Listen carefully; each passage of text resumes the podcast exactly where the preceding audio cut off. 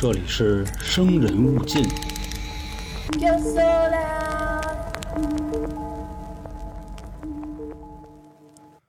前两天有个新闻啊，说是二零二二年的新生儿，他的出生人数还不敌建国时候人多。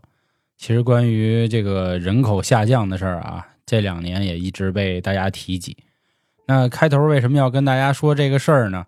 就是今天带来的都市传说和婴儿，或者说和新生儿有那么点关系。大家好，这里是由春点为您带来的《生人勿近》，我是都市传说叙述员黄黄。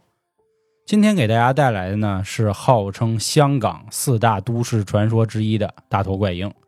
其实这个事儿呢，早在我们刚做《生人勿近》的时候呢做过，但最近呢陆陆续续呢开始翻新一些老节目的原因啊，有这么两点。第一个呢，是因为当时的一些节目啊，它的设备实在是太次了。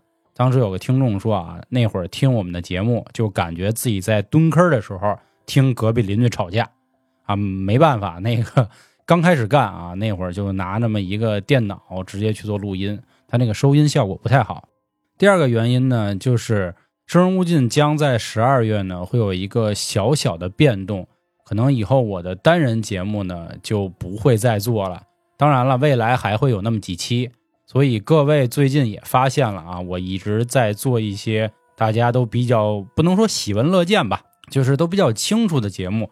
以及之前一些下架的，现在又重新被拿出来说的节目，还有一些原因呢，是因为当时某些节目啊提了一些不该提的内容，所以就被干掉了。比如说那会儿也跟大家聊过世约号，也跟大家说过这个老棒子的这个邪教组织，但是那会儿审核可能不一样吧，所以啊，我尽量把之前这个挖的坑也好啊，还是大家都想听的，咱们赶紧补上。另外也还有一个原因啊，就前阵子说我这个嗓子有一个什么毛病，叫增生性咽炎，我忘了是不是叫这个。当时瞧这病那事儿挺逗的，我就说我嗓子不舒服，人医生说那我给你开点药吧。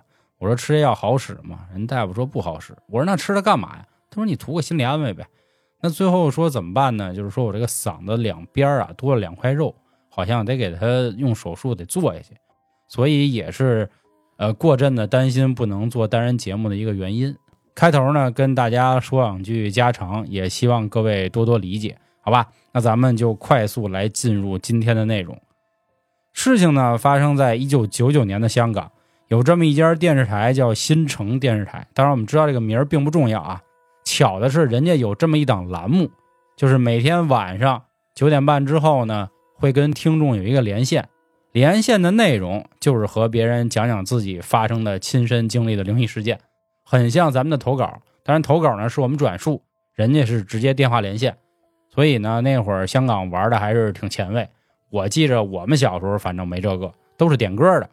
当时呢，有一个人叫杰弗瑞，中文名呢叫丁什么，叫丁先生，咱们就这么说啊。说啊，他投了个稿，说在一九六三年的时候，那会儿在香港西区那边一个学校读书。有这么一天呢，和自己那么十三个同学啊，就在这个附近踢球，地点呢在佐治五世公园。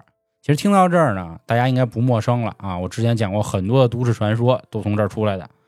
当时有一人喜欢大闷，这一脚啊给球都踢飞了，因此呢，他们就过去去捡这个球。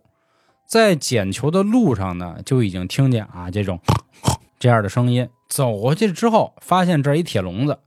定睛再一瞧啊，里面好像有这么一个人，不过这个人呢，看起来岁数不大，应该也就三四岁。当然了，这是从身高啊去判断的。可是再仔细一看，发现不太对了，这好像不是个人。为什么呢？首先，他这个脑袋啊忒大了，头重脚轻，脑袋大的是自己的三到四倍，身子呢小小的，就你感觉呢像一个这个灯泡的。并且呢，通体是这种银灰色，而且光着身子，无法分辨出他是男生还是女生，因为外部并没有生殖器。当时看到这一幕呢，大家都吓坏了啊，说这是什么呀？愣神的功夫啊，这个生物吧又发出了 这样的声音，结果这些小伙伴哇就都跑了。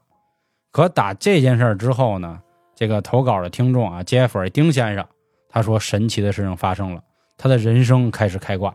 首先呢，就是他小时候被确诊了一种先天性的心脏病，叫心漏病。医生当时说啊，好好珍惜你这个未来的人生吧，啊，估计你也就活个十来岁。结果这个病啊，再次检查的时候，发现怎么着好了。紧接着呢，他还发现自己呢，看完这些书啊，全都过目不忘了，就有点孙悟空吃书那意思了。当天呢，凡是看到这个大头怪婴的其他同学，也都或多或少的有了很多能力。当时他投完这个故事之后呢，可以说整个电视台也震惊了。当时正在听直播的、听那个话匣子的也震惊了，纷纷的啊就给电视台打电话、写信，说这个杰弗碰这事儿啊，我知道这个佐治五世公园那边绝对他妈不太平。我跟你说，我也见过这玩意儿。什么这个铁栏杆啊、猪叫小孩啊、大脑袋呀，我都瞅见过。当时呢，这个新城电视台的主持人呢叫潘少聪，他也是属于这个灵异类的急先锋了啊。说哟，这期节目火了啊，要不把杰弗瑞再请来，咱们再详细问问怎么回事可是从这次对话之后呢，杰弗瑞丁先生再也找不到了。但是这个故事呢，开始慢慢的就在香港这里也流传开来。大家呢也在网络上积极的讨论。时间又过了两年，香港当时呢上映了一部电影《恐怖热线之大头怪婴》。这个电影当时宣传的噱头呢，就是百分之百真人真事改编的。演员呢有亮坤，有刘连头，还有何超仪。当时这部电影呢也吓坏了不少人。时间呢继续往后推，到了二零零二年，整个事情呢属于在网上啊就炒开了锅了，很多人呢。都开始说大头怪婴的这个目击过程，也有人开始分析。首先啊，咱们先说点理智的。有的网友就说了啊，哪有什么大头怪婴啊，无非是一些可怜的婴儿罢了。说在六十年代那会儿呢，基本上世界各地都在疯狂的生小孩，因为打完二战了嘛，都有婴儿潮。但是医疗这块呢跟不上，所以有些新生儿呢，他们生出来之后得了一些奇怪的病，有可能就是脑积水、水脑症什么的。他们其实很惨，由于这样脑子里有很多的水，所以导致他们的脑子看起来就比别人大了三到四倍。但是这样的说法呢，绝对是没有人去信的，因为你在一个灵异论坛啊，你试图用一个科学的方法去跟别人去讲，那你属于是怎么说呢？就是不懂风月了。有人说啊，我知道这是怎么回事，这其实你妈就外星人。你看啊，银灰色，还没生殖器，还大脑袋，这不就是小灰人吗？对吧？这个时候呢，又有人出来说话了啊！我当时呢，听说有这么一个档案，叫 QQM 绝密档案。他说的呢，是在一九六零年的时候，在西区国家医院出生了这么一个婴儿。这个婴儿生下来的时候，脑袋就看起来比别的孩子要大那么三四倍，并且啊，生出来还不哭，上来就猪叫。你看没有，这故事都对上了。另外啊，在当时接生的护士正在琢磨的时候，结果这小孩自己站起来了。毕竟呢，他只是脑袋大一点，至少从其他地方还没看出什么异常。所以当时的护士呢，还决定对这个新生儿呢清洗一下。他就觉得啊，说这个新生儿脑袋怎么这么大呀？是不是长得就生下来比别的孩子显老呢？因为他脑袋上很多皱纹。结果一边洗呢，一边蹭这个皱纹的发现。那可不是皱纹啊，那是一双一双闭着的眼睛。正在他洗的时候，吧唧一下，等于你就琢磨啊，脑袋上没头发，全是眼睛，密集恐惧症了。歘一下全睁开了，说当时就给这个护士呢吓得丢了魂了啊，直接进精神病医院了。但是这样的小孩呢，非常有研究价值，所以就被香港呢秘密控制起来进行研究。那怎么就又跑出来这么一个铁笼子？又后来被杰弗瑞六三年踢球碰见了，说是这么回事说在那会儿呢，因为香港还是受这个英国的统治嘛，有这么一神父王喇嘛，他呢就说啊，这就是恶魔之子，啊，这就是撒旦的孩子，转世投胎了。你放心啊，我拿圣经我干他，我肯定把你们这事铲了。可是整半天发现啊，实在还是弄不过，这玩意儿太邪了。咱们还是好好研究吧。可是平时呢，也没有人敢碰他，所以就一直给他关在一铁笼子里。那次杰弗瑞碰见呢，可能只是凑了巧了，因为当时呢，这个神父兼这个大神王喇嘛，他就是这附近一所学校的校长啊，还有这么一种说法。紧接着呢，又有人爆出来了啊，说这个小孩啊，这个大头怪婴可了不地了。他呢，其实啊是这个上天也好，或者是外星也好，派来拯救咱们的。为什么呢？说他当时呢，拢共啊，除了猪教之外，说过两句话。第一句就是“你别牛逼了”，第二句就是“兵灾、旱灾、人灾”。他说完所谓这三灾之后呢，转过年来之后呢，内地确实就发生了这些灾难，具体是什么不方便去透露。所以也有人说呢，大头怪婴在这件事儿之后呢，就从香港秘密转移到了内地进行研究。有人说呢，毕竟啊，这种可以预言的生物在全世界各地都有，这我之前也都讲了。首先是天鹅人啊，但是呢，我每次一讲到一些欧美的都市传说啊，听的人就很少，我也挺尴尬的。天鹅人啊，就是说有点长得像蝙蝠啊，那么一个预言的也都是灾难。还有一个呢，就是我在讲这个人面犬那期提到一个叫人面牛的啊，剑啊，一个单立人，一个牛，人家牛就是剑的，它也是可以预言的。所以人家说啊。大头怪婴只不过他长成了这样，但是他是来帮助咱们化险为夷的。反正总之啊，类似这样的说法呢，就越来越多了。当然了，被大家最认可的那个版本啊，就是那个 QQM 绝密档案了。说这小孩呢，当时啊可狠了。怎么说呢？他妈生下来的之后难产死了。有人说了，是不是因为这小孩脑袋太大，导致妈妈大出血死亡？不是，而这个小孩啊。在出生之后，他们检查妈妈的身体，发现妈妈此时已经没有内脏了，等于这个小孩的营养来源全部是妈妈的这些器官，啊，这个就更邪了。但是呢，QQM 嘛，绝密档案嘛，所以也有很多人信。但不过呢，也没有人发现这个大头怪婴还在哪儿了，只不过都是每一个人说我瞅见过，我觉得是。可是毕竟呢，这个主人公 Jeffrey 他能站出来说话才有用。可是前面咱说了啊，消失了啊，这人找不着了。时间又过了多久呢？到了二零一五年，这个新城电视台的潘少聪说了啊，兄弟们，我把这个 Jeffrey 丁先生找出来了。当时又做了连线，上节目开始聊。这个这次丁先生呢说的就更玄乎了啊。他说啊，最近这些年呢没有露面的原因呢啊，发生了不少奇怪的事儿。先说说我同学啊，我这同学呢有的被小鬼附身了。还有的呢，借尸还魂了，更有甚者呢，就灵魂互换了。比如说，他之前是男的，跟他媳妇俩人经历了某些事儿之后啊，他变他媳妇，他媳妇变他了。可是此时呢，他在节目上的这些表现啊，已经让人呢有一些些这个反感了，就是感觉他们在演。另外呢，这丁先生还说啊，说这些年啊，他还知道很多秘密，比如什么秘密呢？说有一天他回家。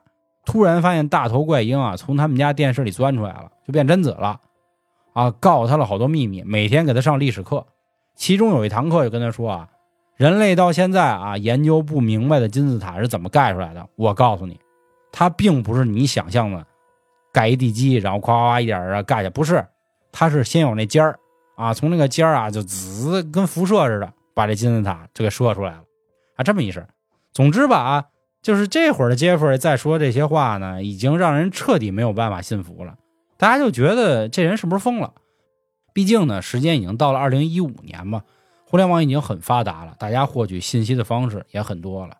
那也就因此呢，这件事儿啊，就是属于这么草草的就收尾了。到后来呢，那个潘少聪，就是那个新城电台的主持人，他都写博客，他说啊，说这事儿折腾这么久啊，我现在都开始不信了。我觉得各位呢，也就别琢磨这事儿，就让他呢在历史的长河里就让他流走吧。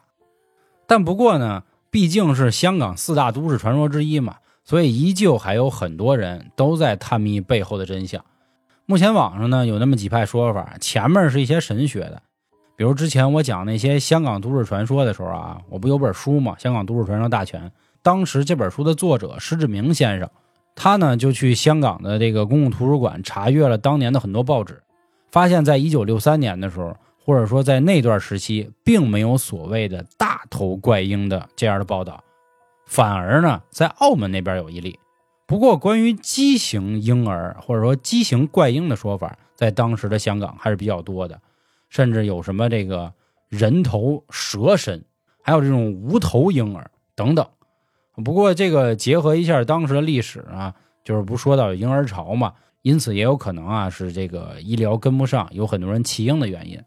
另外还有一个说法呢，在一九九八年的时候，玉皇朝出版社出过这么一本漫画，是梅图一雄的《神的左手，恶魔的右手》，其中第二卷有这么一个章节叫《生锈的剪刀》，它讲的就是一个啊看起来这个脑袋比较大的这么一个怪婴的故事。又赶上呢，当年一九九八年呢，有一部电影叫《猛鬼吃人胎》，对当时的民众呢有很多的影响，所以可能导致啊这个 Jeffrey 可能出幻了，然后他结合了这些因素，所以才去投稿。其实说到这儿，我觉得还是有点感触的原因啊。就像我在节目里啊不下一次提过，我说小时候看那个《大禹神秘奇遇记》啊，那个冷面插班生，当时那个封面给我吓的小时候真是不行。啊，就是导致我变成了这个看什么啊都能出现他的脸，所以我觉得 Jeffrey 呢，可能也不是说一定要是哗众取宠啊、博人眼球啊这样的行为，可能真的是受到了当时的某些影响吧。不知道您各位呢，对于这个大头怪婴事件是怎么看待的？您有什么想法？欢迎评论区留言。另外呢，还有什么您想听的都市传说？欢迎关注微信公众号“春点”，然后到时候可以进群找到我了，咱们点菜。啊，未来的还有几期呢？我觉得把之前的这个锁龙井啊、林家宅呀，啊，都给大家也都重新做一下，好吧？感谢各位的收听，我是都市传说叙述儿黄黄，咱们下期见，拜拜。